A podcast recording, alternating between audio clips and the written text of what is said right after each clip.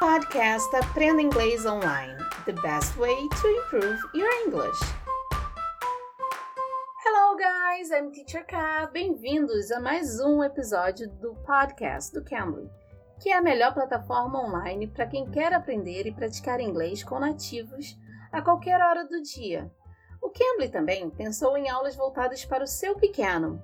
Acesse o camblykids.com e seus filhos poderão ter aulas com metodologia voltada especialmente para eles. O episódio de hoje será voltado para o listening e o reading, para quem quer ouvir textos com nativos. Caso você queira seguir o texto, o link estará na descrição do podcast. Vamos ouvir o tutor Vernon do Cambly. Let it begin. Let it begin. Let it begin. Argentina imposes currency controls to support economy. Argentina has imposed currency controls in an, in an attempt to stabilize markets as the country faces a deepening financial crisis. The government will restrict foreign cu- currency purchases following a sharp drop in the value of the peso. Firms will have to seek central bank permission to sell pesos to buy foreign currency and to make transfers abroad. Argentina is also seeking to defer debt payments to the International Monetary Fund, IMF, to deal with the crisis. What has the government said? In, in an official bulletin issued on Sunday, the government said that it was necessary to adopt a series of extraordinary measures to ensure the normal functioning of the economy, to sustain the level of activity and employment, and protect the consumers. The central bank said the measures were intended to maintain currency stability. It also said that while individuals can continue to buy US dollars, they will need to seek permission to purchase more than $10,000 a month. Uh, the measures will apply until the end of this year. What has the government said? O que o governo disse? O governo disse que era necessário adotar uma série de medidas extraordinárias para garantir o funcionamento normal da economia, sustentar o nível de atividade e emprego e proteger os consumidores. Uh, what triggered the current crisis?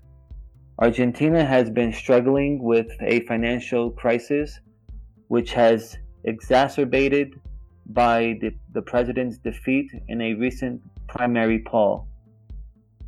The peso fell to a record low last month after the vote showed that the business friendly government of President Mauricio Macri is likely to be ousted in elections in October. Argentine peso versus US dollar. You now need 60 peso to buy 1 US dollar. Uh, Mr. Macri was elected in 2015 on promises to boost Argentina's economy with a raft of liberal economic reforms. But the country is in a deep recession. It has one of the world's highest inflation rates, running at 22% during the first half of the year. Argentina's economy contracted by 5.8% in the first quarter of 2019 after shrinking 2.5% last year. 3 million people have fallen into poverty over the past year. How is the move likely to be received? Ordinary Argentines have traditionally had little faith in their own currency, preferring to convert their spare pesos into dollars as soon as they can. They don't trust financial institutions much either, so they resort to what is locally known as the colchon bank, that is, stuffing their dollars under the mattress. Anecdotal stories about people keeping money buried in the garden, hidden in the walls, or even stuffed in heating systems, occasionally with disastrous consequences if there is an unexpected cold snap.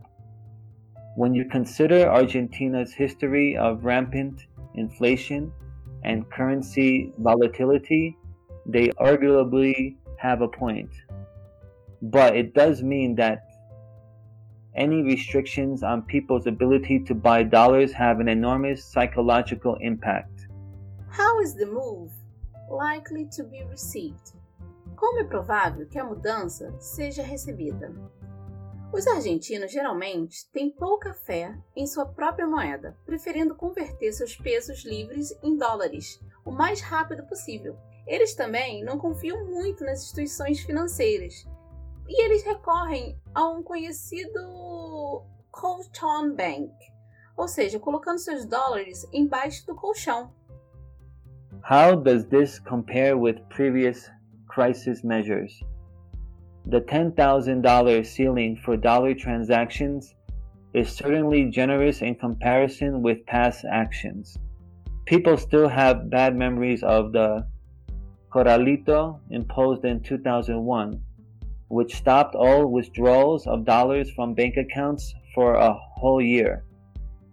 The only serious attempt to wean Argentines off their dollar dependency dates back to the 1990s under President Carlos Menem, when the peso's value was fixed by law at parity with the dollar. But that put the financial system under severe strain, leading to the economic meltdown of 2001 2002. How does this compare with previous crisis measurements? A única tentativa seria de afastar os argentinos de sua dependência do dólar da década de 1990, quando o valor do peso foi fixado por lei em paridade com o dólar. Mas isso colocou o sistema financeiro sob forte tensão, levando ao colapso econômico de 2001 e 2002. How bad can Argentina's crisis get? The country is struggling to have to stave off its fifth debt default in 30 years. Last week, it said it would seek to reconstructure its debt with the IMF by extending its maturity. This would give the country more time to pay back the money it owes to the IMF. Rating agencies, including Standard & Poor's and Fitch, decided that amounted to a default and downgraded the country's credit ratings. Whatever happens in Argentina, the risk of financial contagion is low, say analysts.